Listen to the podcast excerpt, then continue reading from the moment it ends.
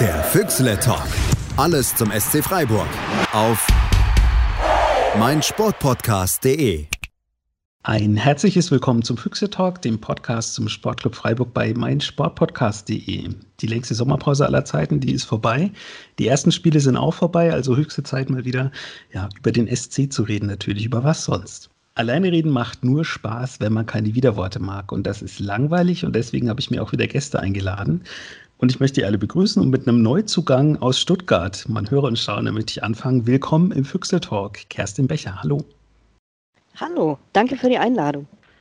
Immer gerne. Und ihr kennt sie vielleicht von Twitter auch, da heißt sie der Badenser. Auch bekannt bei Twitter, der Sven Metzger, Zugzwang74. Hallo Sven. Einen schönen guten Tag von der Insel, die aus Träumen geboren.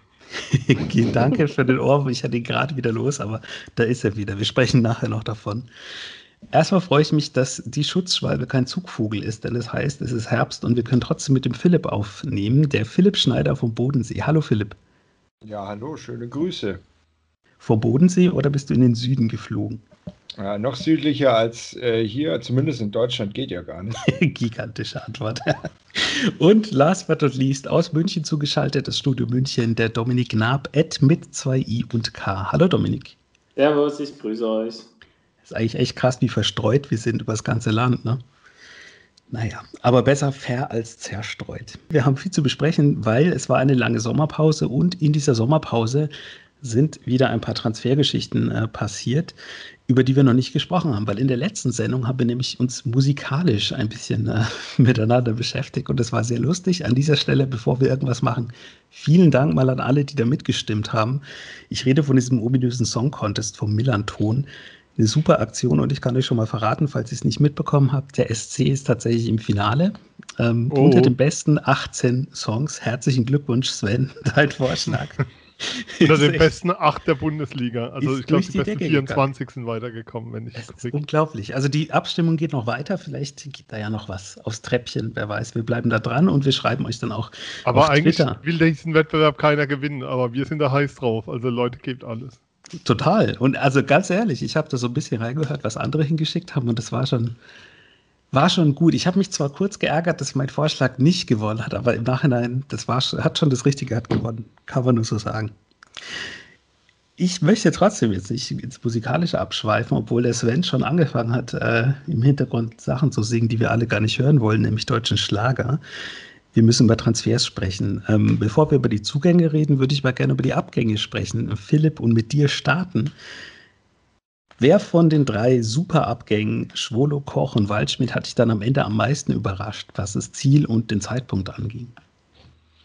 Hm, keiner, ehrlich gesagt. Also Ziel, ja. Also ich wäre auch nach Lissabon gegangen, ehrlich gesagt. Schöne Stadt. Äh, Koch Leeds United finde ich interessante Wahl. Auch Marcelo Bielsa finde ich sehr spannend. Und Scholo, ja, ob ich jetzt zu Schalke gehe oder zu Hertha, ich glaube, der Unterschied ist zumindest sportlich im Moment nicht so groß. Ja, vielleicht ist die Hertha doch besser. Aber die Zeitpunkte haben mich überhaupt nicht überrascht. Ich warte eher darauf, also was mich überrascht, ist Yannick Haberer, dass der noch immer noch da ist. Das überrascht mich eher. Das ist auch was, da habe ich tatsächlich mit meiner Frau kurz drüber gesprochen und die arbeitet in einer ja, People-Redaktion, kann man glaube ich sagen. Und äh, Sie hat gesagt, dass externe Reha bei Schauspielern was ganz anderes heißt als bei Sportlern, hoffe ich zumindest. ist aber eine ganz mysteriöse Geschichte, finde ich auch. Ähm, Übrigens, Dominik, wisst ihr, wo, wo äh, Janik Haberer seine Reha macht? Irgendwo am Bodensee. Am Bodensee. Und ich glaube, es zu erahnen, wo das ist. Wahrscheinlich im Allgäu, gehe ich mal davon aus, weil da kommt er ja her.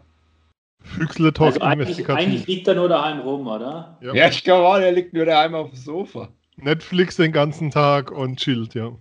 Aber Michael, was heißt denn externe Reha bei Schauspielern? Das musst du jetzt schon noch auflösen. Also externe Reha bei Schauspielern heißt nicht. Rehab, nicht, ne? Ja, genau. Also sie haben sich dann nichts gerissen oder gebrochen, sondern müssen ein bisschen die Körper entgiften. Ah. und ich glaube, darum geht es nicht, weil sie hat das ah. nur irgendwie gelesen und hat gesagt, was, was ist mit dem los? Ja, nee, der ist verletzt. Ach so, das heißt doch ganz was anderes. Ja, ja Philipp, dann hoffen also, wir, dass er Netflix macht. Ja, auf jeden Fall. Und Philipp, dein Auftrag ist es rauszufinden. Geh einfach mal hin und frag, ja, was ist denn los? Was ja, ist da los? Geh mal klingeln bei den Haberers. Wobei der Abgang von Haberer wurde ja schon verkündet. Also Christian Streich im Kicker Meets the Zone Gespräch, wer es noch nicht gehört hat, sehr empfehlenswerte Stunde, weil Streich echt ins Erzählen kam und auch Lust hatte, mit den Jungs zu reden. Das ist schön zu hören. Ähm, hat ja verkündet, Janik Haberer geht.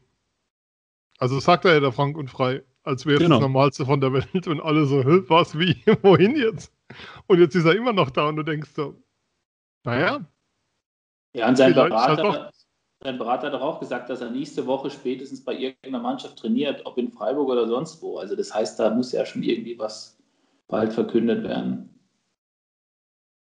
Ja, ich bin gespannt, wir bleiben da dran. Also das ist eine ganz, ganz komische Sache. Ich gebe auch, aber zu. Auch ganz geil. Am komischsten finde ich die Nummer mit der nicht bekannt gegebenen Vertragsverlängerung. Also mit irgendwelchen ich, Klauseln, die kann, aber das ist auch so eine Spekulationssache. Man hat irgendwie das Gefühl, der Kicker weiß auch nichts und dann. Nee, die wissen ja, aber der SC gibt ja was. bezüglich Vertra Vertragsdauer. So. Also mich nervt ein bisschen, der Kicker schreibt ja immer hier alles so mysteriös und weiß ich was. Mein Gott, also das ist halt irgendwie, ich glaube, der Streich hat schon klar, dass er halt gehen wird, weil er auch klar gemacht hat, dass er gehen will. Hat er ja in der Mannschaft wohl auch verkündet und dann ist es halt so abgehakt, das Thema. Und der Kicker hypt es so ein bisschen im Sinne von, endlich gibt es in Freiburg mal was, was man ein bisschen skandalisieren kann. Also ich sehe das irgendwie ganz entspannt. Mir wäre wichtig, es kommt noch ein bisschen Kohle bei rum. So, und dann ist alles okay. Also mich würde mal wirklich interessieren, ob Haberer sich nicht ein bisschen verspekuliert hat. Also, weil ich finde, jetzt in der letzten Saison hat er jetzt keinen Schritt nach vorne gemacht und also ich, also ich glaube, wenn er letzten Sommer gegangen wäre, hätte er, glaube ich, wirklich äh, bei besseren Vereinen unterschreiben können, als ich es mir jetzt vorstellen kann, ehrlich gesagt. Dominik, jetzt habe ich dem Philipp da drei Namen hingeworfen, die großen drei Star-Abgänge, mit denen jeder so ein bisschen gerechnet hat. Und ich habe eigentlich aber auch damit gerechnet, dass er sagt, ja, Mike Franz hat mich total überrascht, dass er gewechselt ist. Vielleicht nicht das, sondern wohin? Hat dich das auch überrascht? Tatsächlich hätte ich auch gesagt, äh, eigentlich ist die größte Überraschung Mike Franz. Mich hat schon auch überrascht, dass er gegangen ist. Hatte ich jetzt nicht so mit gerechnet, nicht so auf dem Schirm. Aber ich kann es auch gut nachvollziehen, dass er sagt, er will noch mal in einem Verein spielen oder in einer Mannschaft spielen, wo er eine größere Rolle spielen kann und wird, weil ja auch schon klar war, dass das wird in der kommenden Saison nicht besser als in der letzten vermutlich. So und insofern glaube ich, ist es auch einfach ganz okay gelaufen und völlig nachvollziehbar und in Ordnung. Die anderen drei, die Starwechsel, wie du sie gerade genannt hast, die sind doch auch alle völlig in Ordnung. Dann sollen sie hingehen, wo sie wollen. Ich bin sehr froh, dass Schwolli nicht zu Schalke gegangen ist. Das wäre echt einfach nur, also es wäre, also keine Ahnung. Hätte man sich einfach so. gefragt, was soll das jetzt? Da hätte er sich aber auszeichnen können. Ja, das wird ja in Berlin aber auch. Klar ist Berlin auch gerade nicht der, der tollste Verein, aber immer noch besser als Schalke. Also das ist ja, Schalke ist ja nur eine Katastrophe. So, also. Ich finde die Abgänge, um auf deine Frage zurückzukommen, soweit alle total irgendwie nachvollziehbar, auch in Ordnung. Es ist auch gelungen, so ein paar äh, Leute wieder irgendwo anders unterzubringen oder sich von dem einen oder anderen auch zu trennen. Insofern ist doch, finde ich das echt ganz, ganz gut gelungen wieder. Dann stelle ich mal eine offene Frage. Wer will, gerne antworten. Ähm, habt ihr auch das Gefühl, obwohl jetzt diese Stammspiele ja gegangen sind, ähm, dass man sich eigentlich nicht wesentlich verschlechtert hat? Also ich habe eigentlich ein sehr gutes Gefühl, was den Kader angeht. Normalerweise war das immer, wenn wirklich Schlüsselspieler gegangen sind, ist die Panik ausgebrochen, finde ich. Und oft war die dann auch erstmal berechtigt. Also was mir immer wieder einfällt, ist die Situation mit, mit Grifo und Philipp, ähm, wo, soweit ich mich erinnere, erstmal nichts zusammenlief. Und wo wir lange gebraucht haben, um darüber hinwegzukommen, über, über den Aderlass. Und jetzt im Moment, erst habe ich mir auch gedacht, da sind jetzt wirklich Schlüsselspieler gegangen, das wird hart, aber so wie jetzt eingekauft wird und da kommen wir ja noch drauf, jetzt der Auftritt ähm, in den ersten beiden Pflichtspielen, ist mein Gefühl eigentlich richtig gut. Sven vielleicht gleich dran. Ja, ja es ist auch diesmal, diesmal anders. Also ähm, es gibt nicht mehr den Schlüsselspieler beim SC, das haben wir ja schon öfters gesagt. Der letztjährige Kader war ja riesengroß. Das vergisst man immer so leicht wieder. Aber ähm, das hatte auch Vorteile und du hattest einfach eine unglaubliche Tiefe, wie du es vielleicht beim SC noch nie hattest. Und eine Breite im Kader ähm, von Leuten, die richtig gut kicken können. Also, wie soll ich sagen, sind ja gegangen, aber wir können ja mal drüber reden, wer noch da ist. Es ist ein Petersen noch da, es ist ein Grifo noch da, ähm, Johnny Schmid ist weiter da, du hast einen Dominik Heinz in der Abwehr. Ähm, das mit Marc Flecken, okay, der fällt jetzt natürlich aus, aber eigentlich war der Gedanke, mit Flecken hast du die neue Nummer 1 direkt im Kader drin. Und zwar keine 1b oder so, sondern eher eine 1AA, also knapp, ganz knapp hinten dran von der Leistungsfähigkeit her. Und das heißt, es sind dir keine keine Stützen weggebrochen. Es gab ja das Jahr, wo es damals in den UEFA Cup ging, wo dann ging Caligiuri, ähm, wer war da noch alles dabei? Rosenthal, Kruse, Kruse wo, der, wo der die Mannschaft komplett implodiert ist. Sowas hast du ja momentan nicht, weil wenn du dir anguckst, allein was noch da war ohne Neuverpflichtungen, ist das ja immer noch ein Bundesliga-Kader und, und auch ein Waldschmidt war jetzt kein Spieler, der in 34 Spielen, der über 90 Minuten ähm, sozusagen alles gebracht hat also der, der, der diesen Unterschied, dieses Extra immer ausgemacht hat, sondern ähm, das, das hat sich über deutlich mehr Schultern verteilt und verteilt sich mhm. auch jetzt im neuen Kader über deutlich mehr Schultern, diese Qualität im Kader. Dass ich bei den Stamm, was ich bei diesen wichtigen Spielern von gewissen Christian Günther nicht erwähnt habe, sagt ja alles aus, wie gut dieser Kader ist mittlerweile. Ähm, ja, das heißt einfach, du hast eine ganz andere Qualität mittlerweile als Basis beim SC, als vielleicht noch vor vier, fünf Jahren der Fall war. Und das ist, das ist der große Unterschied, was dir dann diese Ruhe gibt, wenn so drei, vier Abgänge sind, die dir natürlich sportlich schon wehtun. Also gerade ein Koch, finde ich, tut uns sportlich echt weh. Aber ähm, es, du brauchst nicht mehr diesen Panikmodus so nach dem Motto, die drei sind weg und was kommt jetzt und jetzt steigen wir ab. Zumal, wir kommen noch dazu, der SC bei den Transfers jetzt auch in Regale greift, wo ich denke so, okay, okay, da, da geht es also hin. Also das wäre früher undenkbar gewesen. Ja, das sehe ich ehrlich gesagt auch so. Also Waldschmidt war jetzt nicht mehr der Riesenverlust. Also ist ein guter Fußballer, unbestritten, brauchen wir gar nicht drüber reden. Und klar sehe ich den auch gerne in Freiburg. Aber der Schwolo eben war ja gefühlt letztes Jahr schon die Idee mit Flecken, den zu mhm. ersetzen langfristig. Also Koch tut weh, da, das, aber ich glaube auch, dass man das irgendwie aufgefangen bekommt. Deswegen bin ich da relativ entspannt. Ich wurde oft gefragt in letzter Zeit, warum ich, ob ich denn brutal jetzt Angst habe. Und ja, jetzt geht es mit Freiburg wieder bergab. Und wie, wie immer, wenn mal alle Stammspieler weg sind, wo ich immer gesagt habe, nö, ich sehe das entspannt. Ja, ich finde es interessant, dass sie das beide sagt ähm, mit Luca Waldschmidt, weil das ist auch was, was ich mir gedacht habe. Es ist interessant zu sehen, dass man überall liest, ja, dass es eine wichtige Stütze ist, die weggebrochen ist. Es ist ein guter Spieler, keine Frage. Aber der hat ja wirklich, wie ihr sagt, keine 34 Spiele gemacht letztes Jahr. Der war oft und lange und schwer verletzt auch und war auch nie äh, unbestrittener Stammspieler. Also es ist alles andere als eine Stütze, die weggebrochen ist. Ich würde die beiden anderen da noch so, so ein bisschen höher einschätzen tatsächlich. Aber um das äh, abzuschließen, diesen kleinen Block, ich bin da eigentlich auch zuversichtlich, dass es ganz gut äh, sich angeht. Ähm, das Einzige, was wir wieder haben, und da verweise ich schon mal auf den, oder tease auf den zweiten Block, ähm, wir haben Neuzugänge bekommen, die sehr spät gekommen sind. Und das war in den letzten Jahren immer so ein bisschen eine Gefahr. Ist die Frage, ob das dieses Jahr auch so ist. Ähm, sprechen wir nach einer kurzen Pause drüber. Willkommen zurück bei meinsportpodcast.de. Willkommen zurück im Füchsle Talk. Wir haben über die Abgänge gesprochen und demzufolge müssen wir auch noch über die Zugänge sprechen. Und als Überleitung, wie für uns gemalt, gab es einen ganz witzigen Transfer, weil nämlich die beiden Schlotterbecks quasi den Verein getauscht haben. Jetzt ist der Nico, aufpassen, dass ich es richtig mache, ist jetzt bei Union.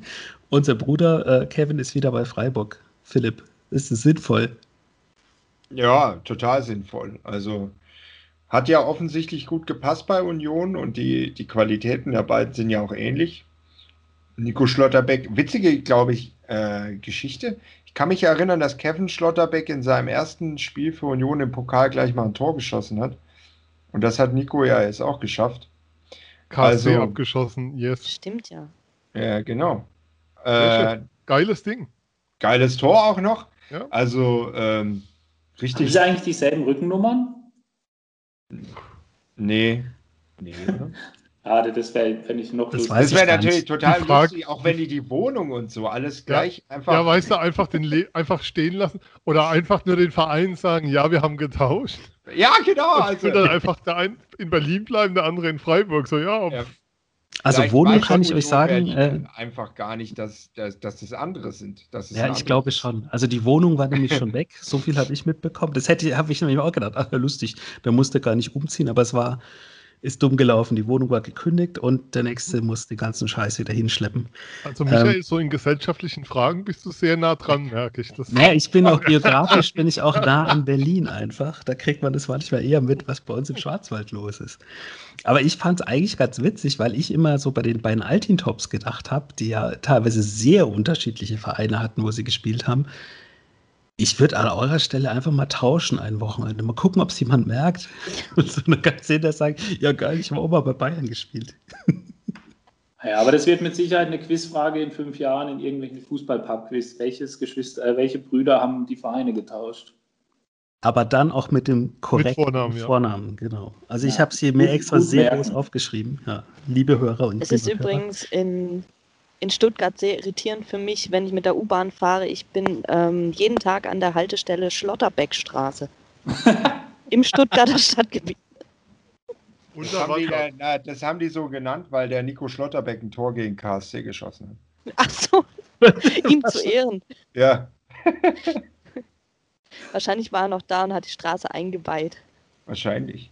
Ja, aber kommen die nicht sogar da aus der Nähe Backnang oder so? Ja, Ja, hallo, Am der Ende berühmte Onkel. Straße, ja, die Straße ist nach Ja. dem Onkel benannt. Das wisst ihr wieder nur nicht. Ich hingegen weiß es auch nicht.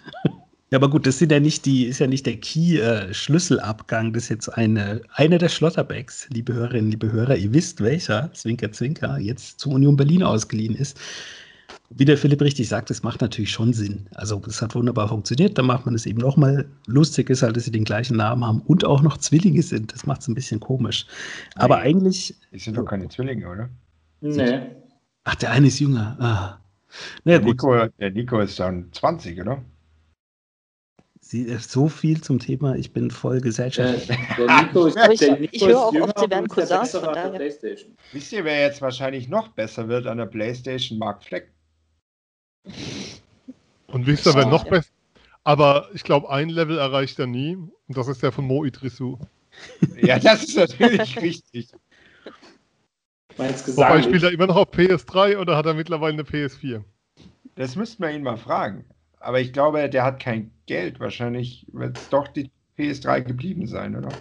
Die Schlotterbecks, das ist jetzt nicht der, der super Neuzugang, dass da jemand ausgeliehenes zurückkommt. Äh. Deswegen, ich habe so gedacht, ein guter Übergang. Der eine wird ausgeliehen, ein Abgang, ein Zugang, der gleiche Name. Und wie wir wissen, jetzt mittlerweile, es sind keine Zwillinge.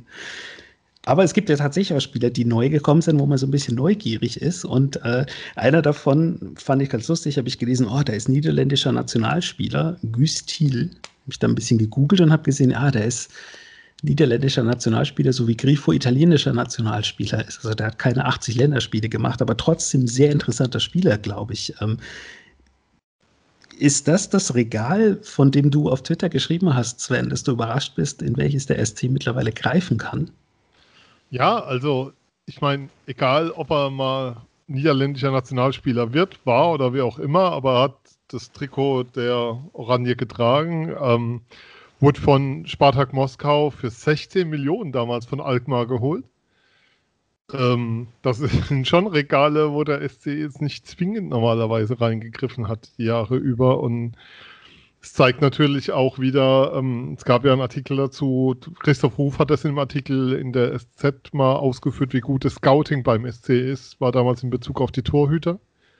Ähm, ich glaube, das trifft in dem Fall auch zu. Also einen Spieler loszueisen, ähm, der in Moskau wohl unzufrieden war, unter Tedesco übrigens, was jetzt für einen Offensivspieler nicht unbedingt, wie soll ich sagen, ähm, schmälernd ist, wenn er da mit Tedesco Probleme hat.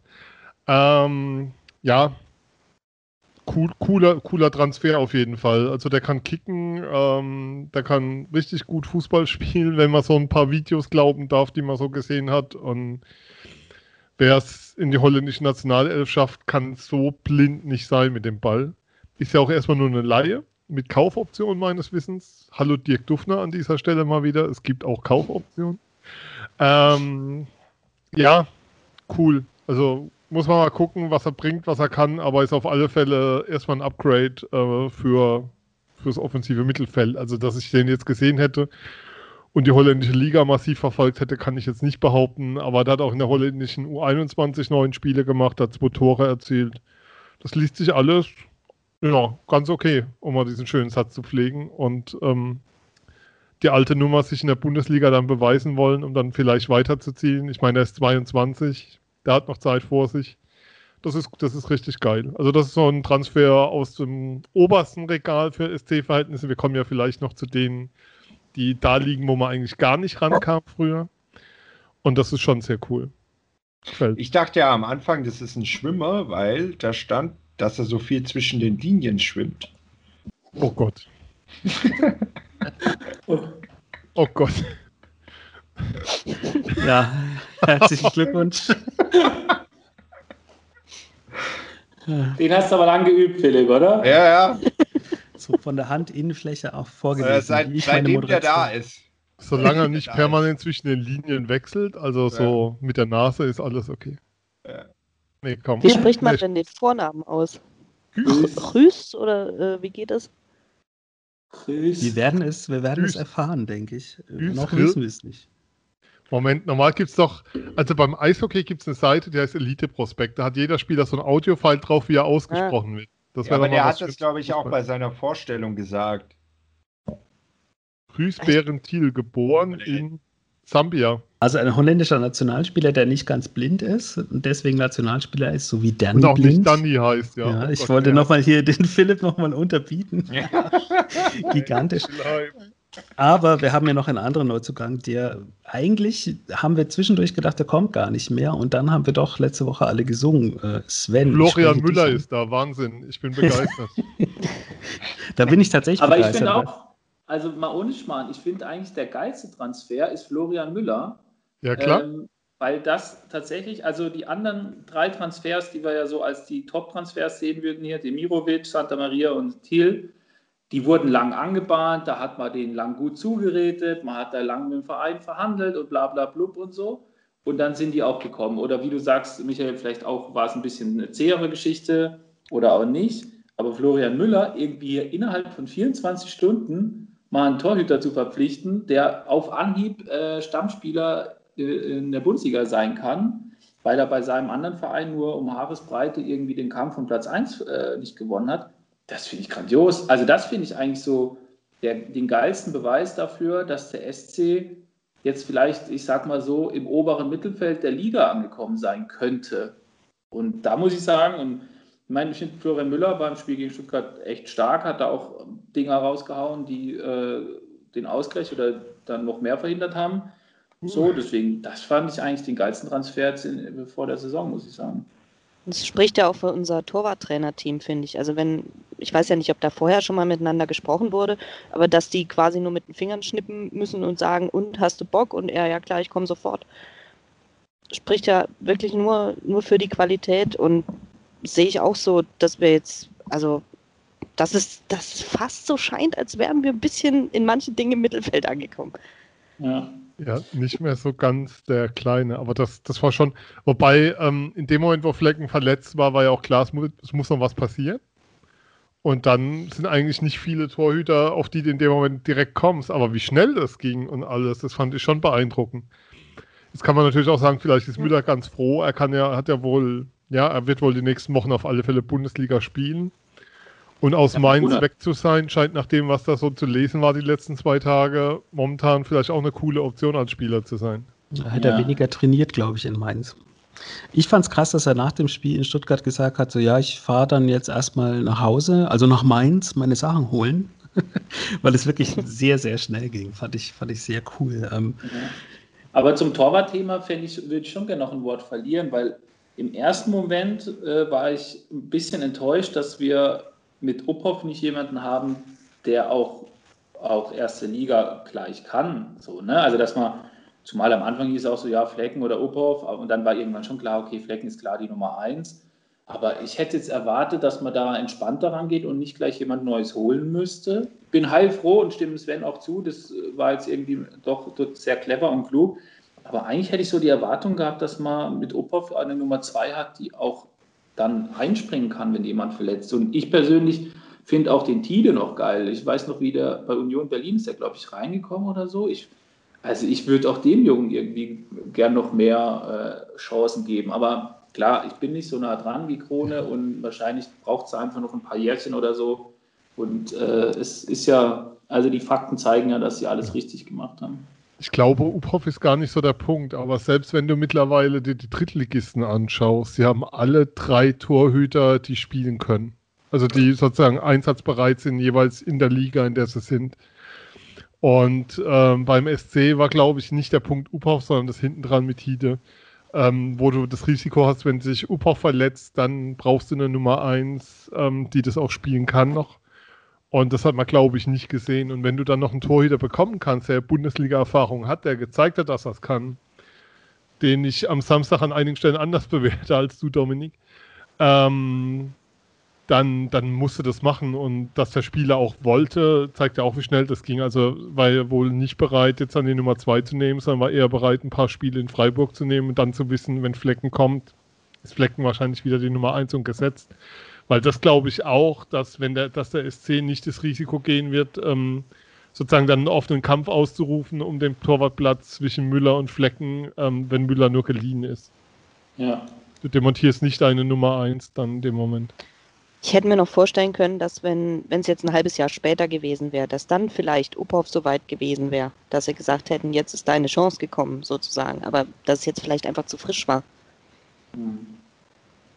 Zumal ja die Transferzeit ja auch noch bis Anfang Oktober geht. Mhm. Also man kann einfach noch was machen. Das war einfach tatsächlich mal ja, eine Win-Win-Win-Win und so weiter Ja. Situation. Da hat ja wirklich keiner was verloren, sondern alle gewonnen im Endeffekt. Sogar meins, nämlich ein bisschen Gehalt, glaube ich, sparen sie jetzt ein die nächsten Monate.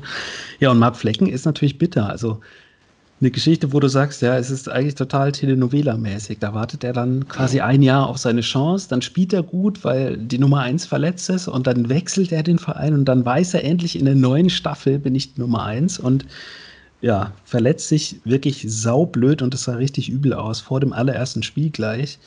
Ja, er wird es vermutlich leider nicht hören, aber gute Besserung erstmal von dieser Stelle von uns allen. Das ist einfach eine echt fiese Geschichte und ich glaube nicht, dass er so viel Playstation spielen wird die nächsten Monate, ehrlich gesagt, weil der, der Arm sah schon sehr gut eingepackt aus. Und man soll auch auf, dich, auf sich achten in der Reha, ob sie jetzt extern ist oder nicht, dass man eben fit wieder zurückkommt. Ähm, hat jemand von euch Erbedin Demirovic schon mal gehört oder spielen sehen oder auf dem Schirm? Ich muss nämlich zugeben, ich nicht. Tatsächlich kannte ich den jetzt auch nicht oder hatte den nicht auf dem Schirm, aber auch der kommt ja mit einem, finde ich, ganz guten Versprechen. So, also was man über den liest und hört, wirkt ja erstmal verheißungsvoll und meine, der muss auch erstmal gucken, dass es sich jetzt da reinkommt. Da ist, glaube ich, keiner von denen, die jetzt auf Anhieb am Start sind äh, und da gleich äh, einen Stammplatz in Anspruch nehmen können oder so, gibt es ja eh nicht in Freiburg. Also den, glaube ich, der muss sich erst noch reinarbeiten und rankämpfen. Aber auch der Kerl ist jetzt 22, der darf sich die Zeit ruhig gönnen. Sehr gerne. Wer die sich auch so ein bisschen gegönnt hat und wer mich sehr, sehr positiv überrascht hat, ist ein weiterer Neuzugang, den wir letztes Jahr schon mal abgefeiert haben als Neuzugang, wo wir plötzlich ganz viele koreanische Follower haben, die, hallo an euch alle, immer noch da sind auf unserem Twitter-Account Füchsle-Talk. Wu Jong Jong ist wieder da, Jeong vom FC Bayern 2 und hat jetzt tatsächlich gleich seine ersten beiden Spiele gemacht und wird wohl Stand jetzt nicht ausgeliehen, was ich sehr cool finde. Ähm, Philipp, ist das so, so ein Spieler, der ja, den Gegner in den Wahnsinn treiben kann, weil man sich nicht so auf ihn an, einstellen kann? Ich hatte in dem Stuttgart-Spiel speziell so ein bisschen das Gefühl, der, der rennt dann irgendwo hin und der Gegenspieler weiß gar nicht, "Hör, was ist denn jetzt los? Also ich musste so ein bisschen an äh, Captain Tsubasa denken. Ich muss echt gestehen, diese Corona-Sache hat auch mit mir echt was gemacht. Ich bin, also ich habe das Mannheim-Spiel nur so drei Viertel aufmerksam verfolgt und Stuttgart habe ich gar nicht gesehen, weil ich zeitgleich mit meiner Mannschaft gespielt habe. Äh, Das kann ich natürlich nicht wissen, ja. nee, das ist korrekt, deswegen teile ich mich mit. Äh, zu Jeong, ja, toller Fußballer, Riesenchance in Mannheim vergeben. Ja, also ich finde es toll, dass der Jong jetzt auch zum Zug kommt und bin froh, dass er, dass er nicht nochmal verliehen wurde oder so, weil ich, ich also ich habe da echt Hoffnung, dass der das Spiel sehr gut bereichern kann und freue mich auf das, was da, wenn jetzt auf den gebaut wird und was da kommen wird. So, ich finde das gut. Ja, ich glaube vor allem, dass es ihm gut tut, wenn er bei einem Trainer, den wir alle kennen, ich werde den Namen jetzt sagen, Christian Streich, einfach regelmäßig trainiert und nicht vielleicht ständig um die Welt fliegen muss, weil irgendwelche Länderspiele anstehen in Korea und er da wie, so ein Popstar teilweise wohl gehypt wird. Ähm, das ist, glaube ich, ganz gut für Spieler, die jung sind und sich entwickeln. Glaube ich, kann jeder unterschreiben, der hier zu Gast ist heute. Ist es eine gute Adresse, in Freiburg zu spielen? Insofern schön, dass er ja wieder da ist. Florian Müller, äh, Philipp, ich habe dich gar nicht gehört zu ihm. Was ist da los? Ja, also ich finde ich es äh, auch einen mega interessanten Transfer. Schön, dass es so schnell ging. Ähm, ich muss auch sagen, mir ging es ein bisschen wie Dominik. Kurz so, okay, so krass vertraut man Uphoff anscheinend doch nicht. Oder ja, aber das fand ich echt interessant und ist natürlich wirklich eine Win-Win-Situation, weil ich mir schon vorstellen kann, dass wenn das jetzt richtig gut läuft, ähm, dass man dann mit Mainz 05 reden kann, dass der dann länger in Freiburg bleibt. Auch wenn jetzt keine Kaufoption vereinbart wurde, kann ich mir doch vorstellen, dass man da dann ganz gute, ganz gute Verhandlungen führen kann und die dann nicht ausarten.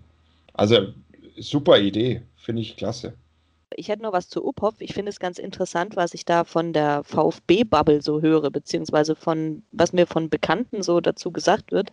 Ähm, da gibt es nur schwarz oder weiß. Die einen sagen mir, das ist ein Top-Typ, lass dir nichts einreden. Da habt ihr echt einen guten, einen guten rausgesucht. Super, Daumen hoch. Und dann kommt direkt der Nächste um die Ecke und sagt, das ist so eine Pflunze, ich verstehe gar nicht, was ihr mit dem wollt. Also ich finde es sehr interessant. Es gibt kein, kein Grau mehr in dieser Welt. Es gibt nur noch Nein. Schwarz und Weiß. das hörst du übrigens auch in Karlsruhe ziemlich ähnlich über Uphoff. Da gibt es sehr viel ja nach oben und sehr viel, ja klar kann der Bundesliga und sehr viele, die sagen, pff, bleibt mir weg. Also das bleibt spannend. Ja, also ich habe noch gar nicht gehört, ja, schaut ihn euch mal an, vielleicht klappt es ja, sondern immer nur schwarz oder weiß. Vielleicht ist es so, weil man für Karlsruhe und Stuttgart gespielt hat. Vielleicht, das könnte, vielleicht da, da könnte der Hase im Pfeffer liegen. Und dann noch Freiburg jetzt hinterher. Also da kann ja eigentlich nichts mehr kommen. Was sagt man da? Hat sich nach oben geschlafen oder wie nennt man das? Oh, vielleicht ja, sagen sie auch Badenser ist Badenser oder sowas. Ja, vielleicht geht er ja in zwei Jahren nach Hoffenheim. um allem aus dem Weg zu gehen, genau. Schön ins, ins klinische Oder Kaiserslautern wäre auch noch was. Naja, Hoffenheim eher. Also Hoffenheim ist auch schon wieder ein bisschen der Ausblick aufs Spielwochenende. Wir nehmen vor dem zweiten Spieltag auf und der SC hat das Sonntagabendspiel davor. Wird in Hoffenheim 90 Minuten am Mittelkreis geklatscht werden von der Mannschaft von Bayern und Hoffenheim. Wir wissen alle noch warum. Sven, jetzt haben wir über ganz viele Leute geredet, aber immer noch nicht über den Spieler, wegen dem du am Anfang singen wolltest. Ich habe nicht gesungen. Ich habe einmal gesungen hier, das war für zu Ehren von David Abraham und damit ist es auch gut. Genau, deswegen wollte ich dich damit teasen. Ja. Baptiste Santa Maria, ist das nicht ein schöner Name, Sven? wie soll ich sagen, ich, ich glaube, ähm, wir werden alle katholisch auf Dauer, oder? Also schöner kann es doch nicht werden. Wobei mit der Santa Maria wurde natürlich auch Amerika entdeckt. Zumindest nach westlicher Geschichtsschreibung, die so lange gegolten hat.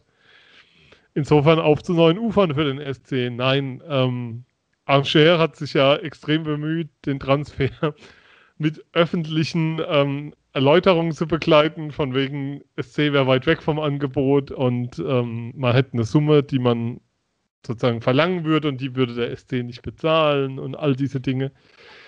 Jetzt habe ich Ligue 1 doch öfters mal geschaut, aber ich könnte jetzt ehrlicherweise nicht gestehen, dass mir der Spieler aufgefallen wäre in den letzten Jahren. Ähm, so genau habe ich dann doch nicht hingeschaut. Ich habe Angers, ich müsste ihn sogar mal gesehen haben in Straßburg mit Angers. Aber ähm, wenn der SC für einen Spieler 10 Millionen ausgibt, das ist ja dann noch Rekordtransfer, die Summe ist ja unbestätigt, aber jetzt gehen wir von 10 Millionen aus, dann muss er ein bisschen was können und ein bisschen, ja, ganz gut helfen auf der defensiven Mittelfeld, auf der Sechser-Position, wo wir ja eigentlich noch einen Haber hätten, mit dem wir aber nicht mehr planen. Insofern ganz spannender Transfer. Der Name ist natürlich großartig. Ähm, ich für jeden Roland Kaiserschlager in Stadien bitte Geld spenden irgendwo hin. Das brauchen wir, können wir uns sparen, aber ansonsten spannend. Also da taucht so ein Name auf, nie gehört eine SC, liegt 10 Millionen hin und du denkst so, da muss richtig gut sein. Ansonsten wird es nicht passieren. So von Darida zu Memedi ähm, zu was hatten wir dann? Ne, Cissé war ja der erste Rekordtransfer, der glaube ich bei 2 Millionen lag. Und jetzt sind wir bei 10 angekommen. Und das in diesen Zeiten schon, schon ein Signal. Ja, aber Sven, ist nicht genau das der Witz, dass er nicht auffällt? Also hat das nicht Hartenbach oder Sayer gesagt, dass es äh, unfassbar ist, wie unspektakulär er spielt und dass gerade das spektakulär ist? Also ich bin wahnsinnig gespannt. Ich, ich habe ja ein Fable für gute Sechser. Ja, ebenfalls. Und, und äh, ich bin sehr gespannt auf ihn. Ebenfalls, das ist ja das, die Spieler fallen ja nicht zwingend auf. Das sind ja die, die du nur selten siehst, weil die ganz viel laufen, ganz viel einfach richtig. Das sind ja eigentlich diese Spieler, die du brauchst, die einfach nur, nur über 90 Minuten ganz viel richtig machen, ohne dass sie danach dafür gelobt werden. Genau. Ähm, ohne dass sie sozusagen besonders in Erscheinung treten, weil sie keine mega geilen Zweikämpfe gewinnen, weil sie nicht die Tore schießen und weil sie auch nicht jetzt die, die ganz geilen Aufbaupässe spielen, außer sie haben so einen Freistoß wie Schuster oder so. Das wird spannend, aber das kann, das kann nochmal so ein, so ein Baustein sein, genau da rein. Philipp, wie du gesagt hast, der dir einfach nochmal dieses Extra gibt, wo du dann vielleicht, ja, was soll ich sagen, im Spielaufbau einen Ball eroberst, wo du einfach einen Zweikampf mehr gewinnst, wo du einfach einen Pass richtig spielst. Das kann dann schon wieder der Unterschied sein auf dem Niveau. Spannend auf jeden Fall. Also ich habe mich sehr gefreut über den Spiel, also über den Transfer, weil ich einfach auch, ja, letztes Jahr auch schon echt fand, dass da ein zweiter fußballerisch bisschen besserer Sechser. Also äh, besser als Koch äh, auf der, irgendwie als Partner von Höfler hingehört. Und deswegen habe ich mich wahnsinnig gefreut, weil ich letztes Jahr eigentlich schon gern so einen Spieler ähm, in Freiburg gesehen hätte. Und jetzt ist er da und das, das also ich freue mich sehr. Ja, eine weitere Lücke, die geschlossen ist. Das ist, glaube ich, wirklich was, die Doppelsechs, wenn man mit der regelmäßig spielt, was wir ja gerne machen und auch uns alle gerne anschauen, ist es vielleicht wirklich ein Upgrade, weil wir hatten viele Spieler neben Höfler und da nochmal kurz zu dem, was du gesagt hast, eben Sven, du hast ganz am Anfang der Sendung alle Superspieler aufgezählt, die noch da sind. Da war Chico Höfler auch nicht dabei. Den haben wir nicht vergessen, weil wir ihn nicht mögen, sondern weil es einfach die Position ist, wo du nur auffällst, wenn du mal einen Fehlpass spielst, weil dann alle wieder sagen, oh Gott. Und vielleicht ist es gut, dass man neben ihm wirklich einen potenziellen Stammspieler für eine ganze Saison hat. Das Einzige, was mich wundert an diesem Transfer, war ja das Gebaren des abgebenden Vereins. Das war wirklich ein bisschen albern. Und das hat natürlich auch den Transferzeitpunkt so ein bisschen nach hinten geschoben. Da bin ich mal ein bisschen gespannt, ähm, was das angeht, weil da haben wir ja auch Erfahrungen, dass man als SC-Neuzugang eigentlich immer so ein bisschen braucht. Ähm, hoffe ich einfach mal, dass es diesmal nicht so ist und wir in die Saison gehen mit einem ja, einigermaßen eingespielten Kader. Wie eingespielt der ist, darüber sprechen wir gleich. Willkommen zurück im Füchse Talk auf mein Sportpodcast.de. Wir möchten sprechen über die ersten beiden Spiele in dieser Saison. Das erste war traditionsgemäß die erste Runde im Pokal. Leider waren der Philipp und ich diesmal nicht vor Ort. Das machen wir eigentlich sonst immer ganz gerne. Ähm, ja, wir waren nicht in Mannheim und ich glaube, wer es noch also mehr das, bereut. Das, das trifft mich auch wirklich hart. Also zum ersten Mal muss man nicht zehn Stunden irgendwo hinfahren. Und da geht's nicht. Und da geht's nicht. Also das war äh, ja geil. Ich glaube, ich wage vorauszusagen, wir hätten uns da alle getroffen. Äh, der Dominik hat lange da gewohnt. Ähm, der Sven hat, glaube ich, auch Verbindungen zum Waldhof. Ähm, Sven, wie hast du es gesehen, das Spiel? Freiburg gegen Mannheim. Also, wenn ihr sagt, es ist für euch bitter, mal nicht zehn Stunden zu fahren, ein Spiel zu sehen, wenn das Spiel deiner beiden Teams stattfindet und du es nur sehen ja. kannst, wenn du dir ein Ticket für 230 Euro kaufst, was mir dann zu viel war. Ähm, Grüße nochmal nach Mannheim an der Stelle. Ähm, und das nicht sehen zu können. Ein Spiel, das es keine Ahnung, wie viele Jahre jetzt nicht gab, 20 oder so, 25, weiß es nicht. Ja, da, da sitzt im Moment da und bist schon ein bisschen sehr betröppelt, sagen wir es mal so. Aber das Spiel an sich war, wie soll ich sagen, wenn der SC seine Chancen in der ersten Halbzeit reinmacht, dann können wir da sehr aus Freiburger Sicht sehr schnell, sehr beruhigt nach Hause fahren. Waldhof hat ja am Anfang gedrückt, dann hat der SC komplett die Kontrolle übernommen, so nach der ersten 10 Minuten, Viertelstunde. Und wenn das zur Halbzeit 3-4-0 steht, ist es vollkommen in Ordnung. Und ähm, als dann Waldhof einen Ausgleich gemacht hat durch Martinovic, das war ja ein ziemlich cool rausgespieltes Tor, muss man ja auch mal sagen. Ähm, ja, dann dachte ich, mal gucken, ob es jetzt kippt, weil der Waldhof dann echt am Drücker war. Aber du hast dann schon wieder sehr schnell das Gefühl, dass der SC doch in der Lage ist, ja nochmal hochzuschalten. Und dann auch nochmal ähm, das Ding, für mich haben sie es dann kontrolliert hinten raus. Natürlich gerät sie nochmal unter Druck, das ist auch klar. Ist jetzt auch keine Gurkentruppe, die da in Mannheim rumläuft. Das haben wir ja am Montag gegen Köln gesehen, auch wenn es ein 2-2 gab. Ähm, ja, das war eine sehr, sehr ordentliche Leistung. Wenn sich der SC dafür vernünftig belohnt hätte in der ersten Halbzeit, hätten wir über das Spiel wahrscheinlich ganz anders gesprochen, als wir es jetzt tun, weil da waren ja doch ein paar Sorgenfalten bei manchen SC-Fans danach auf der Stirn. Ja, und auch davor. Da nehme ich mich äh, mal ja, raus und sage, ja, ich, ich habe ehrlich gesagt, bis das Spiel gelaufen ist, gedacht, warum findet es überhaupt statt? Ähm, es gab ja diese positiven Corona-Tests in Mannheim, aber glücklicherweise, es ist lang genug her, können wir sagen, naja, ist nichts passiert. Waren aber schon komische Begleitumstände. Nicht nur, weil plötzlich wieder Leute im Stadion waren, sondern das auch noch in Kombination mit, äh, ein Spieler kann nicht spielen, ähm, unser Stammtorhüter verletzt sich. Das war einfach nur eine komische Ausgangslage und insofern gut, dass man gewonnen hat. Was mich gewundert hat, ist, dass man ähm, ja, von außen sagt man das immer, aber ich, ich hatte das Gefühl, Dominik, äh, korrigiere mich gerne. Man hat es im Griff als Mannschaft und lädt dann den Gegner ein, so, ja, jetzt macht ihr mal was. Und dann wird es nochmal eng. Ja, ich glaube, man muss einfach froh sein, äh, dass keine Fans oder nicht mehr als die 500 im Stadion waren. Also überleg dir mal, die, die Kurve vom Waldhof wäre voll gewesen. Ich glaube, da hätten, da wäre da wär die Stimmung, also da hätte es gebrannt und dann wäre wär ich gespannt gewesen, wie die Mannschaft äh, dem standgehalten hätte.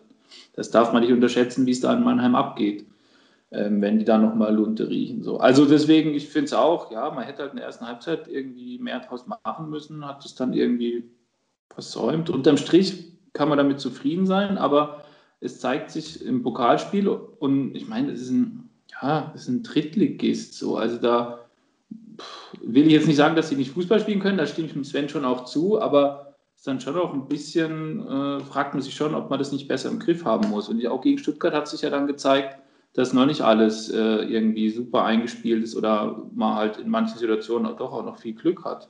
So, und ich glaube, das ist zum frühen Zeitpunkt in dieser Saison auch einfach völlig okay unter den Umständen. Die Neuzugänge sind noch gar nicht eingebaut. Ähm, insofern glaube ich, können wir uns da noch gut stabilisieren. Aber aufs Stuttgart-Spiel kommen wir ja wahrscheinlich auch noch gleich zu sprechen. Und da ist schon noch, haben sich schon noch so ein paar Schwachpunkte gezeigt, finde ich. Ich glaube, wir würden wirklich anders reden, wenn die ganzen Lattentreffer reingegangen wären in Mannheim. Mhm. Oder vielleicht auch nicht, wer weiß, weil ähm, wenn ich so überlege, wie es in unserer Talkgruppe war zu dem Spiel, da war es dann schon so, oh, okay, mh. mal schauen, was es nächste Woche in Stuttgart gibt. Ähm, Liegt aber vielleicht auch daran, und dann mache ich gleich die Kurve Richtung Stuttgart und Richtung Kerstin auch Hallo nach Stuttgart. Ähm, das ist eigentlich so der Ort, wo man als Fan ungern hinfährt als Freiburger. Aber nicht, weil es das total krasse Derby ist. Das ist, glaube ich, eher von der anderen Seite so. Ähm, sondern weil man einfach weiß, okay, das, wir verlieren es ja eh wieder, was soll's. Jetzt haben wir da gewonnen. Insofern ist es doch ein gelungener, super Saisonauftakt, oder sehe ich das falsch? Also ich muss sagen, ähm, dass ich diese Derby-Diskussion wieder vor jedem Spiel habe gegen Stuttgart. Äh, wir haben uns jetzt hier, also ich mit den befreundeten Stuttgartern, auf den Begriff Derby-Le geeinigt. Ähm, ich glaube, da, da wollen sie einfach nett zu mir sein, weil im nächsten Satz kommt dann wieder, aber ihr seid uns eigentlich total egal. Nur der KSC zählt. Ähm, trotzdem finde ich, wird es dann jedes Mal doch sehr hitzig, auffällig hitzig. Ähm, Jetzt hatte ich tatsächlich das Problem, wie der Sven eigentlich. Ich habe lange in, in Cannstatt in der Nähe vom Stadion gewohnt und konnte dann sonst einmal in der Saison in meinem SC-Trikot durch Cannstatt laufen, erhobenen Hauptes zum Stadion, zum Gästeblock. Meine Freiburger sind da. Das, das habe ich jetzt leider nicht gehabt. Ähm, dann saß ich eben komplett nervös vorm Fernseher und was ich interessant fand, normalerweise sind nur wir hochnervös, glaube ich. Und diesmal kam es mir so vor, als wären auch die Stuttgarter sehr nervös gewesen. Aber halt vermutlich aufgrund ähm, des ersten Spiels wieder in der ersten Bundesliga. Mm, also insgesamt würde ich, würde ich sagen, haben wir das Spiel durch ein bisschen Glück und durch, was ich oft gelesen habe, durch eine größere Reife am Ende und eine ähm, doch den Tick mehr Ruhe am Ende gewonnen. Oder was meint ihr? Doch, das stimmt. Also ich hatte das Gefühl, dass es so ein bisschen umgedreht war, was man sonst liest, wenn, wenn der SC in Stuttgart gespielt hat, dass man so, ja, genau. man hat sich bemüht, aber es hat nicht ganz gereicht und äh, ja, sie haben es souverän runtergespielt und es lag vielleicht nicht nur daran, dass Mario Gomez endlich in Rente ist, sondern es war vielleicht wirklich ein reiferes Spiel vom SC, Philipp, oder? Ja, also ich glaube, dass der SC halt einfach schon länger Bundesliga spielt und du musst du merkst halt auch diese VfB Stuttgart, da sind jetzt nicht unfassbare viele Neuzugänge drin äh, gewesen jetzt äh, zu dieser Saison. Das ist halt eine gute, gute Zweitligamannschaft und man muss einfach sagen, dass der SC halt keine gute Zweitligamannschaft mehr ist, sondern es ist halt eher so eine Mittelklasse-Bundesligamannschaft. Aber man muss schon auch sagen, dass wir echt Glück hatten, weil wenn, wenn man die Chancen, die der VfB hatte, mal sieht, dann kann man wirklich A von Glück sprechen, ähm, dass, dass sie da nicht mehr Buden draus gemacht haben. Ich meine, wir machen aus den ersten drei Chancen drei Tore, das ist ja sensationell und irgendwie auch keine Selbstverständlichkeit. Und wenn der VfB das auch hinbekommen hätte, wenn da so ein Martin Harnik am Start gewesen wäre oder so ein Gomez, die hätten uns wieder jeder zwei Buden reingebürgt. Also deswegen. Vor fünf ich, Jahren. Äh, ja, ja, aber warte, ja. ich finde, ich finde es immer die Frage, ist es Glück oder Qualität? Also ein wer war das, glaube ich, Philipp Clement, der, der kurz nach der Halbzeit da an Florian Müller scheitert. Ja, das ist keine Chance, wo, wo, wo, wo du Pech hast, dass du, das ist einfach ein schlechter Abschluss. Da hat Freiburg Glück, dass da halt nicht ein besserer Abschluss kommt. Und das meine ich mit, ich weiß immer nicht, so ein Zwischending zwischen Glück und Pech. Ich finde, Glück hast du dann, wenn der Ball an die unterkante Latte geht und dann nicht rein oder so. Dann hast du Glück, finde ich. Und wenn du halt so eine Chance hast und dann kommt so ein Abschluss, finde ich, das ist mangelnde Qualität. Okay, aber das offenbart ja trotzdem, dass wir so Chancen zulassen. Und ich stimme dir dazu. Ja. Dann haben wir das Glück, dass der gegnerische Spieler nicht die Reife hat, das Ding zu machen oder nicht die Qualität. Aber dass es so weit kommt, dass sie diese Chance haben, da denke ich mir schon so, okay, da müssen wir noch ein bisschen dran arbeiten. Ja, ich glaube, da diskutiert ja, glaube ich, auch niemand drüber, dass da mhm. das noch nicht perfekt war da in Stuttgart, aber. Andererseits also ich, hat der VfB ja zweimal Glück gehabt, dass bei uns abseits war. Ja, aber ich muss sagen, das war gerade so der nächste. Äh, äh, also irgendwie, das tut, also wie oft war ich schon in diesem Stadion und dieser Verein aus Freiburg hat nichts mitgenommen. Und da fühlte ich mich fast ein bisschen veräppelt, als es auf einmal hieß, es steht 0-3. Also da dachte ich mir, es gibt es ja gar nicht. Naja, aber ich ja. freue mich. ja, aber, es, aber es tut auch weh. Du hast, du hast, vorhin gesagt, du fandst den Müller gar nicht so überzeugend. Was, was meinst du? Also das erste Tor geht auf ihn für mich. Und beim zweiten ja. sieht er auch doof aus. Also beim ersten steht er einfach mitten im 16er rum, muss da gar nicht rauskommen. Was macht denn er? Ja, also, das stimmt. Ja. Und beim zweiten, wenn du es von der Hintertorperspektive siehst, siehst du, dass er wegrutscht oder dass da irgendein komischer Schritt passiert.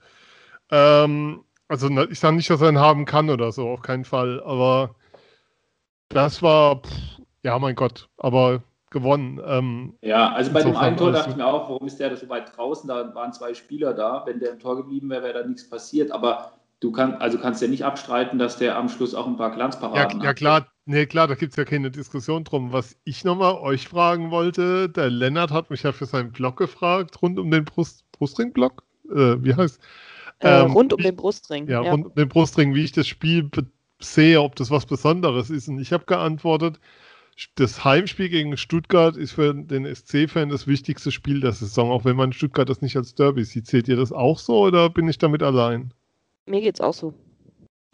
Aber mir, äh, mir geht's auch so, was aber an meiner persönlichen Geschichte einfach äh, liegt. Also ich habe ich hab einfach, also dadurch, das ist einfach so tragisch, immer nach Stuttgart zu fahren und dann gibt es dort immer aufs Dach und es tut immer brutal weh. Also ähm, ich denke nur an diese Saison mit äh, Pokal-Halbfinale dort und Boah. drei Tage später Liga dort. Ey, da, da, also das, das sind so Erlebnisse, der, deswegen das war so ein Frust mich, hinterher.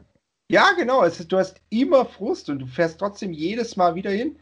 Äh, deswegen ist für mich fast sogar das Auswärtsspiel in Stuttgart äh, noch wichtig. Also das, äh, das einmal will ich sagen, dieses, aber das liegt auch an mir. Ja, genau. Einmal dieses Stadion als Sieger verlassen, das äh, wünsche ich mir sehr. Ich war beim letzten Auswärtssieg dabei damals, Johannes Flum. 1 Genau. Sonntagsmittags. Und das, das also- war das einzige Mal, wo ich, äh, seitdem ich aktiv wirklich viel zum Fußball fahre, nicht im Stadion war, weil ich am nächsten Tag meine Gesellenprüfung hatte. Und das war ein Sonntagabend und ich musste irgendwie morgens um sieben in Rottweil sein. Da habe ich gedacht, gut, da gibt es eh aufs Dach. Äh, und diesmal hast du wirklich, also diesmal geht es einfach nicht. Ein gewisser Aber- Robin Dutt war da noch Trainer in Freiburg. Ja. Ja. Aber Sven, also ich kann dir auch zustimmen, mir geht es genauso. Das Spiel gegen Stuttgart, finde ich, ist so das Wichtigste in der Saison. Ähm, und als Südbadener bin ich da so einfach sozialisiert. So, das ist so. Und deswegen, ob das jetzt ein Derby ist oder Ja. nicht, das ist mir scheißegal. Also ich meine, Kerstin sagt es ja, selbst wenn die Stuttgarter abstreiten, es sei ein Derby, am Schluss regen- sind sie alle emotional dabei und schon auch mehr als vielleicht in anderen Spielen. Aber das ist mir wurscht. Ich finde die einfach scheiße unsympathisch und deswegen ist es, und das ist für mich so Baden-Schwaben-Ding, das ist für mich das wichtigste Spiel in der Saison und ich bin halt froh, dass wir das erste von zwei gewonnen haben. Und ja, jetzt kann, also geiler, geiler kann die Saison eigentlich nicht losgehen. Ich hatte ja am Anfang echt Bedenken, dachte so kacke, so ein Scheiß, die Saison wird so kacke losgehen. Aber jetzt ist alles gut und jetzt schauen wir mal, wie es weitergeht. Ich war am Samstag auf Radtour unterwegs und habe die Amazon-Konferenz auf den Ohren gehabt dabei. Und habe dann irgendwann nach dem 3-0 meint der Kommentator wirklich ernsthaft, jetzt sind es nur noch fünf auf Bayern. Und ich sage, du Vollidiot, wenn es am Ende 3-3 ausgeht. ähm, das war echt der Moment, wo ich gedacht habe, hey, wenn du das jetzt wegchinkst, ich und dann wird es ja hinten raus noch dezent knapp. Also was Man auch, was man ja auch klar sagen muss, ähm, wäre der Elfmeter für Fre wäre der Elfmeter auf der anderen Seite gewesen und nicht gegeben worden, wir wären alle von der Couch gesprungen und wären dann nicht happy drüber gewesen. Und da kann mir Aber noch wa- so einer erklären, Welchen er will. meinst du? Ja, den. Handelfer natürlich. Also das ist ein klarer, El also das ist, da kann mir einer erzählen, was er will mit Referenzszenen und sonst irgendwas. Das ist ein klarer Handelfmeter für den VfB und da gibt es auch keine Diskussion drum für mich. Ich könnte mir, ich weiß nicht, wo der Schiedsrichter stand. Ich könnte mir halt vorstellen, dass er in genau der Position stand, dass er nicht gesehen hat, dass der Arm eben nicht komplett runterhängt, angelegt ist, sondern dass es halt doch reicht für einen Elfmeter. Und der hat Ja, ja erstmal, Er wenn er sich Bewegung entscheidet, mh, Entschuldigung, ähm, der, wenn er sich entscheidet und es ist nicht, und er hält den Arm nicht gerade waagrecht, dann darf doch, glaube ich, der, der Videoschiedsrichter gar nicht mehr eingreifen. Und das war dann am Ende das Problem für Stuttgart, denke ich. Ja, sei es drum. Ich hätte mich aufgeregt wie Sau. Ja, ich auch, ja, ja. war genauso. Also, keine Ahnung. Ich finde die Erklärung irgendwie beide kann man so nachvollziehen. Wenn ich auf der, wenn es gegen Freiburg passiert wäre, wären mir die, ey, so, dann würde ich die auch nicht äh, akzeptieren. So, also deswegen haben wir Glück gehabt mit dem Schiri, muss man auch Mhm. sagen. Wenn gleich Ja, in aber- vielen Situationen hat der Schiri eigentlich für Stuttgart gepfiffen, würde ich behaupten. Also in vielen Situationen hat er eher, war er eher ein Heimschiri und in den zwei hat man halt vielleicht Glück. Das war, hat ja Frei, die Freiburger haben das ja hinterher auch gesagt, dass sie so das Gefühl hatten, er war schon eher pro Stuttgart. Aber ich muss sagen, was mich schwer gewundert hat, war, dass dieser zweite Elfmeter, also der anscheinend zweite Elfmeter, äh, so vehement gefordert wurde. Äh, was mich schwer wundert, weil so weit sollten die Regeln doch bekannt sein, dass ein, also ein Foul, das während dem nicht laufenden Genau. Spiel einfach nur die persönliche Strafe nach sich zieht. Was mich da- wundert, ist, dass er immer noch im Nachhinein jetzt auch noch trotz Erklärung immer noch gefordert wird. Ja, genau. Also, äh, oder auch auf der Zone, wenn man da die Zusammenfassung guckt, dann sagt auch der Kommentator, das ist ein glasklarer Elfmeter für ihn. Da dachte ich mir, sag mal, das ist dein Job, diese Regeln zu kennen. Dann, Ja, gut. Aber das Also- ist ja eine Sendung für sich. Also bei Sky haben sie gesagt, es reicht nicht für einen Elfer. Aber allein aufgrund der Zweikampfbeurteilung war es schon auch ja, okay. Und, das, und das sehe ich dann tatsächlich, wenn der Ball im Spiel ist, dann ist es für mich ein klarer Elfmeter. Ja. ja, aber so oder so. Ja, das hat mich erst er irritiert. wiederholen lassen müssen. Hat er ja auch nicht. Also es war schon. Ja. Ja, wobei, was ich noch ähm, oft gehört habe, war ja, der Höhler hätte ja vorher schon fliegen müssen. Als dem, ich weiß nicht welchem Stuttgarter, ähm, da hat er sich von ihm weggedreht, hat nach hinten einen Schritt gemacht. Man kann es aber auch interpretieren als mit der offenen Sohle auf den Fuß getreten. Und ich finde es halt schwierig, da zu sagen, war es Absicht oder nicht. Ähm, aber da war schon, also im, im VfB-Umfeld äh, richtig Alarm. der Höhler hätte schon fliegen müssen, hieß es nur. Jo. Aber es ist interessant, dass es man dann schwer das so, gegeneinander, das so gegeneinander aufwiegt und sagt, ja, das muss ein Elfmeter sein, weil der hätte ja vorher eh schon fliegen. Also das Ja, ist ja eine. Das ist immer schwer. Ja. Ja, Das ist eine Kreis, Kreisliga, in der Kreisliga wird das auch immer so gesagt. Ja, Ja. wenn du die gelbe Karte gibst, musst du die vor fünf Minuten auch geben. Ja. Und denkt, ja, nee. Und dann führst du nicht 3-0, sondern liegst auf einmal 3-4 hinten. Aber können wir vielleicht nochmal drüber reden, wie geil das 3-0 rausgespielt war, wie fußballerisch grandios das war und wie gut auch die Standards dieses Jahr beim SC anscheinend schon wieder funktionieren. Das sind so die Dinge, die ich aus dem Spiel mehr mitnehme. Dass du dich über einzelne Szenen echauffierst, ist klar. Dass ähm, die Mannschaft noch einen Mangel an Stabilität hat über 90 Minuten. Es Ja. ist wirklich offensichtlich. Das ist für mich so was, was ich mitnehme. Dass die Abwehr in manchen Situationen nicht zwingend sattelfest ist. Also Lienhardt steht halt beim zweiten Tor echt dumm da. Ja. Das ist das zweite, wo, er, wo er die Innenbahn freigibt und wo ich denke, so Junge, wo läufst du da rum? Das darf, das darf nicht passieren.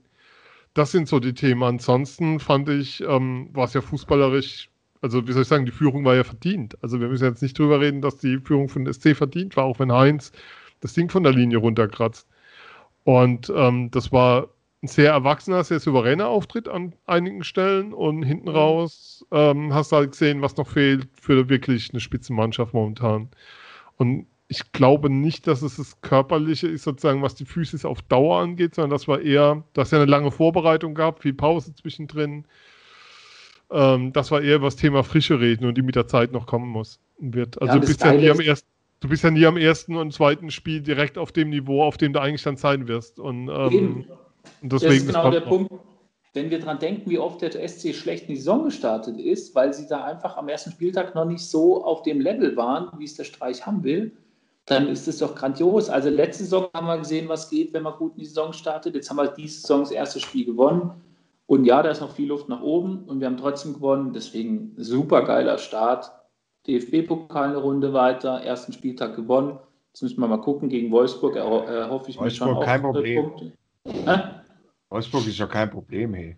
Ja, und dann Dortmund, dann wird es schon nochmal eine andere Nummer. Ja, Aber gegen okay. Wolfsburg müssen wir eigentlich fast auch gewinnen, damit wir die Bayern, damit die Bayern nicht immer auf Platz 1 sind in der Saison. und hoch bitte, auf jeden Fall hoch.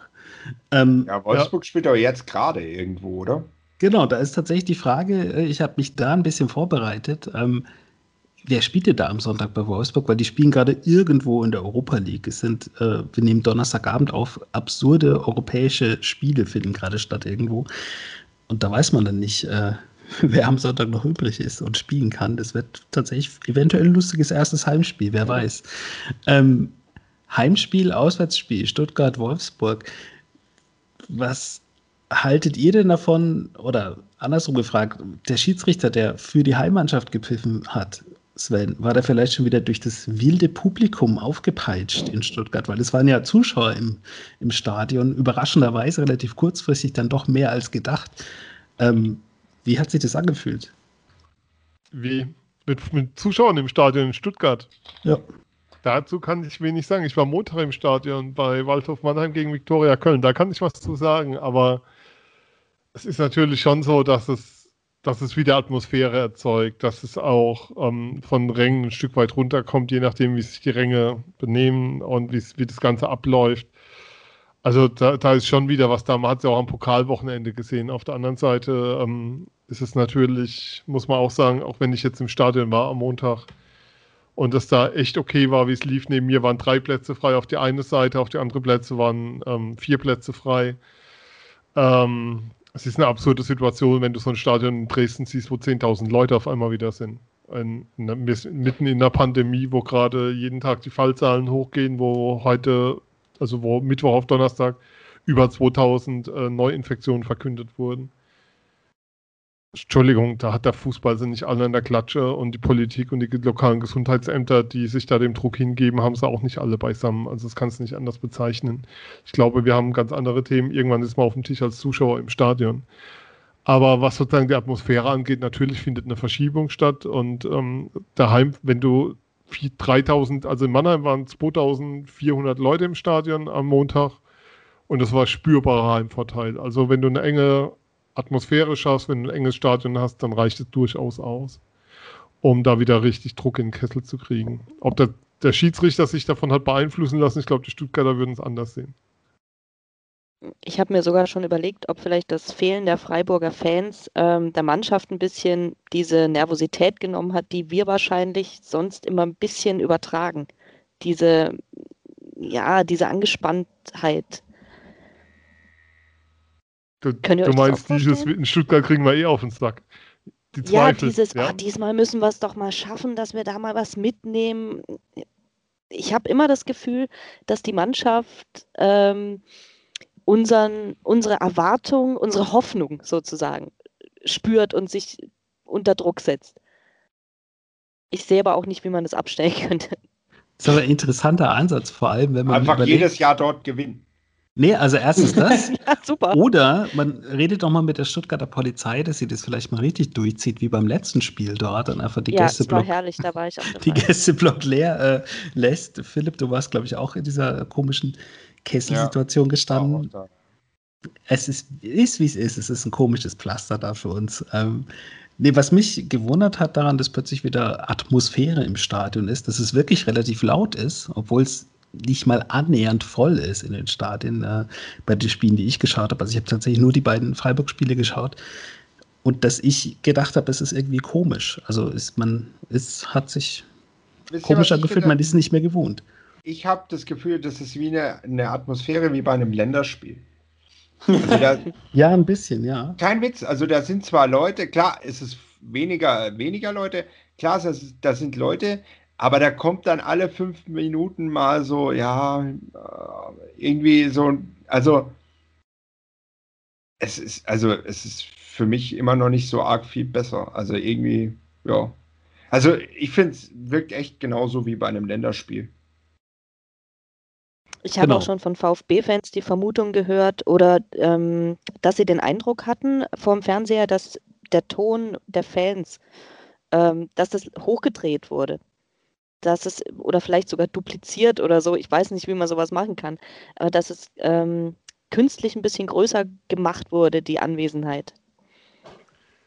Also da kann ich tatsächlich ja. erklären, äh, aus meiner beruflichen äh, mhm. Warte. Äh, es ist tatsächlich so, dass man mit der Mikrofonierung da was machen kann und das wird auch der Fall mhm. gewesen sein. Also man stellt keine Mikrofone vor einen Block, in dem niemand drin ist, und das, was man da nicht ja. hinstellt, das stellt man halt woanders mit hin. Dann ist es natürlich ein bisschen lauter als, äh, als vor Ort, klar. Und dann ist es so, dass es internationale Regeln gibt und das ist ganz witzig, weil wir das bei diesen Geisterspielen teilweise auch hatten. Ich habe ein bisschen äh, vierte Liga geschnitten in der langen, langen Pause.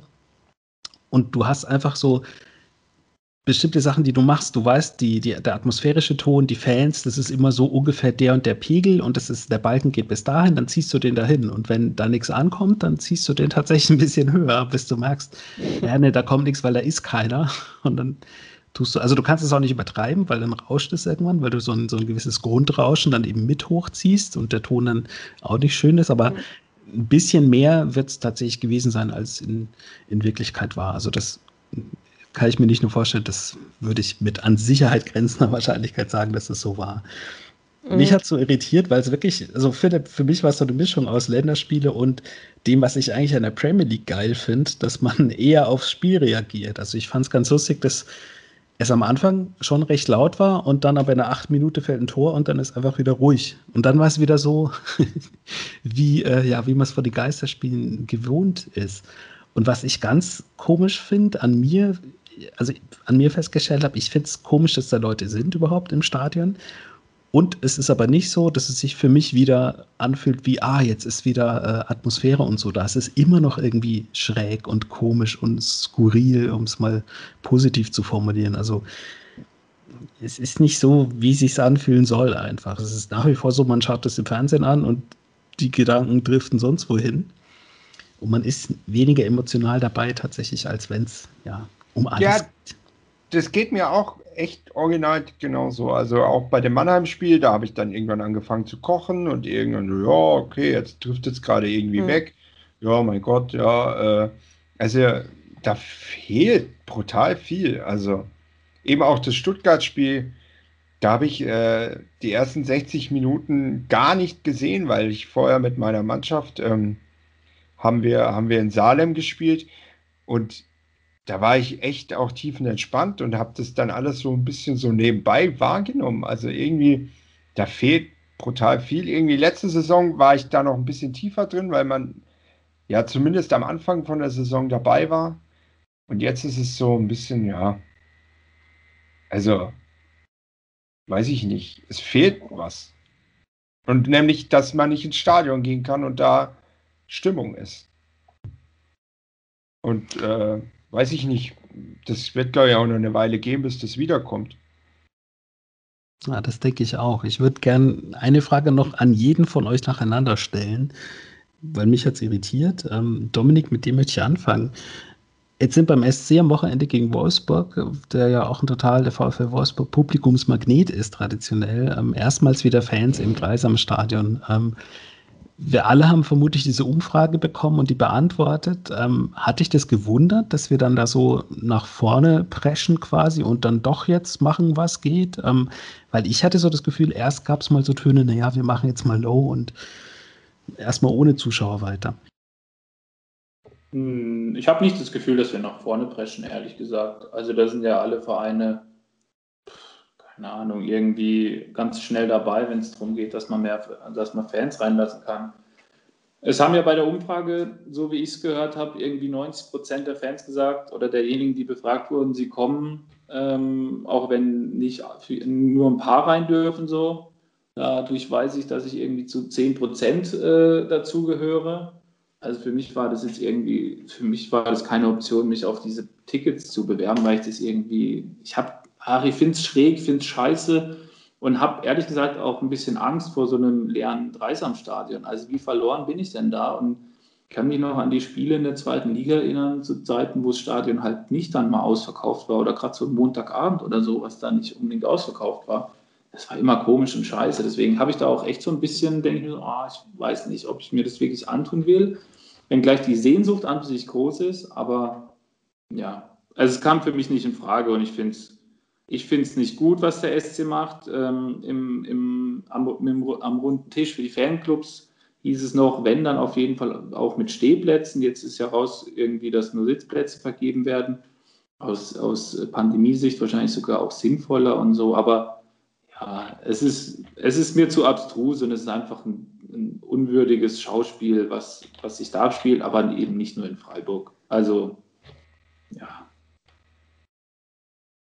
Sven, du warst jetzt im Stadion äh, Mannheim gegen Köln, hast du gesagt. Mhm. Es ist aber immer noch ein bisschen wie ein Placebo wahrscheinlich, oder? Ich, ich weiß gar nicht, wo ich anfangen soll, weil, weil es, ich habe da so, so mehrere Ebenen, wie man ja vorhin gehört hat, aus ich finde es eigentlich grundfalsch, in der momentanen Situation wieder Publikum ins Stadion zu lassen. Und wenn du auch siehst, was auf den Straßen los ist, wie sich Leute verhalten, und dann guckst du morgens einfach in die täglichen RKI-Zahlen rein und denkst, also habt ihr es eigentlich alle noch an der Raffel und schaut mal in die anderen, in andere europäische Staaten, was da gerade schon wieder los ist. Israel hat jetzt wieder einen Lockdown beschlossen ich glaube, wir haben gesellschaftlich deutlich andere Probleme als das Thema Leute im Fußballstadion. Auf der anderen Seite habe ich aber auch gemerkt, ähm, wie sehr mich das emotional berührt hat, wieder im Stadion zu sein. Seit Februar war ich, glaube ich, das letzte Mal. Und ähm, so ein Spiel dann auch wieder sozusagen mit, mit den Emotionen begleiten zu können. Ähm, auf der anderen Seite ist aber auch klar, dass die Vereine jetzt jede Chance nutzen, Publikum ins Stadion zu lassen, ähm, um einfach den Druck zu erhöhen, um den Druck auf die Entscheider zu erhöhen, dass man dann nicht wieder dahinter zurück kann auf Dauer. Ich, ich erwarte aber von den Entscheidern, dass sie das tun. Wir haben, ich habe ja noch so eine andere Herzenssportart, ähm, wie mancher weiß, ähm, die sich mit Schlittschuhen und einer schwarzen Hartgummischeibe beschäftigt, die ins Tor geschossen werden soll. Und beim Eishockey ist es so, dass die Deutsche Eishockey-Liga jetzt am Montag gesagt hat, eine Erklärung verlaut hat verlautbaren lassen, die da lautet, äh, wir brauchen 60 Millionen Euro vom Staat, um diese Saison auch ohne Publikum durchführen zu können. Das ist so die Aussage, die momentan im Raum steht. Ähm, für mich ist ein bisschen Spiegelfechterei, was da läuft. Natürlich ähm, will man Druck erhöhen, man will auch seine finanziellen Forderungen klar machen. Wie berechtigt die Summe ist, ist ein ganz anderes Thema, aber ähm, ich würde momentan da in diesen Entscheidungen, mit wie viel Publikum wird gespielt, wird vor Publikum gespielt und wer wird reingelassen, das hat wenig mit ähm, rationalen Entscheidungen aufgrund der gesundheitlichen Lage zu tun im Land, sondern ganz viel mit ähm, rationalen Entscheidungen ähm, aufgrund ähm, auch kommerzieller Interessen, ähm, auch aufgrund kommerzieller Interessen, ähm, die, die mit der Emotionalität der Fans verbunden werden und dann genutzt werden, um öffentlichen Druck zu erzeugen. Und das ist was, wo sich jeder klar machen muss, auch wenn er im Stadion ist, dass er sich weiterhin klug verhält, aber auch welche Rolle er da spielt und das muss man sich bewusst sein. Und dann wird das Erlebnis nicht mehr ganz so schön, wenn man darüber nachdenkt. Philipp, ähm, wir sollten vielleicht, bevor du antwortest, noch dazu sagen, kommerziell, kommerzielles Interesse ist allgemeiner gefasst. Ich glaube, da geht es nicht darum, dass man jetzt mit Tickets wieder Einnahmen hat, weil, wenn ich das richtig sehe, ist es einfach, ja, nicht mal ein Nullsummenspiel. Ich glaube, man liegt tatsächlich drauf, wenn man, wenn man wenige Leute reinlässt im Vergleich zu, wenn man gar keinen reinlässt. Ähm, Doch, aber natürlich nimmst du über die, ähm, also wenn, wenn Dresden 10.000 Leute ins Stadion lassen kann, dann nehmen die da natürlich richtig Kohle ein. Zum anderen äh, transportiert die Liga damit ja auch ein emotionales Bild aus den Stadien, ähm, präsentiert sich wieder als Vorreiter in Sachen Hygienekonzept. Ähm, das, da hängen natürlich massive kommerzielle Interessen dran, die da heißen, ähm, dass du ähm, andere Umsatz, dass du wieder einen anderen Umsatz generieren willst. Im Hinterkopf ist bei allen Vereinen, egal wie die Pandemie da draußen ist, wir wollen die Stadien wieder möglichst voll kriegen. Und das ist so der erste Schritt dahin. Union Berlin macht es ja vor oder hat es vorgemacht und zeigt es ja. Genau, da, da, steht ja dieses absurde Testspiel an jetzt tatsächlich. Ähm, wo sie schon wieder ein bisschen zurückgerudert sind und gesagt haben, ja, wir wollten niemals das Stadion ausverkaufen, aber man kann es ja leider lesen. Das habt ihr gesagt. Das wolltet ihr so testen. Ähm, Philipp, ich glaube, du wirst wahrscheinlich auch nicht hingehen, wenn es heißt, ja, tausend Leute dürfen, oder? Weil das Erlebnis wäre nicht das gleiche. Ja, ich weiß nicht. Ich habe ähm, mich um Karten jetzt äh, ja, beworben. Ich wäre wahrscheinlich auch hingegangen, weil ich ähm, bei mir hat es nämlich zwei Gründe. Ich, ich mag dieses Erlebnis wahnsinnig gerne, aber ich sehe auch wahnsinnig gerne Fußball. Und, wenn mit, und ich sehe am allerliebsten Fußball von Mannschaften, die mich emotional ein bisschen berühren. Deswegen, ich wäre wahrscheinlich schon hingegangen, aber äh, ich habe kein Glück gehabt oder ja. Äh, auch ein neues Erlebnis für mich, mal keine Karten zu haben für ein Freiburg-Spiel, gibt es auch nicht oft. Äh, aber ja, das Erlebnis ist nicht das, wo, warum man auch so gerne dahin geht, warum man so viel Aufwand auf sich nimmt, aber ich, ich sehe auch wahnsinnig gerne Fußball und ich, ich schaue auch gerne mal so einem Grifo oder einem Santa Maria oder so einem Philipp Lienhardt gerne einfach mal auf die Füße und gucke mir an, was die so damit anstellen können. Deswegen würde ich wahrscheinlich schon hingehen, aber die Frage hat sich jetzt gar nicht so groß gestellt, weil ich ja gar keine Karten bekommen habe. Kerstin, zum Abschluss die Frage auch noch an dich. Mhm. Wie es aus mit äh, Stadion, Fußball? Ja, nein. Ähm, dein Heimspiel ist ja quasi schon rum. Mein Heimspiel ja. in Leipzig war ja das erste Geisterspiel vom SC. Ich weiß, ich fühle mit dir. Ähm, ja. ja.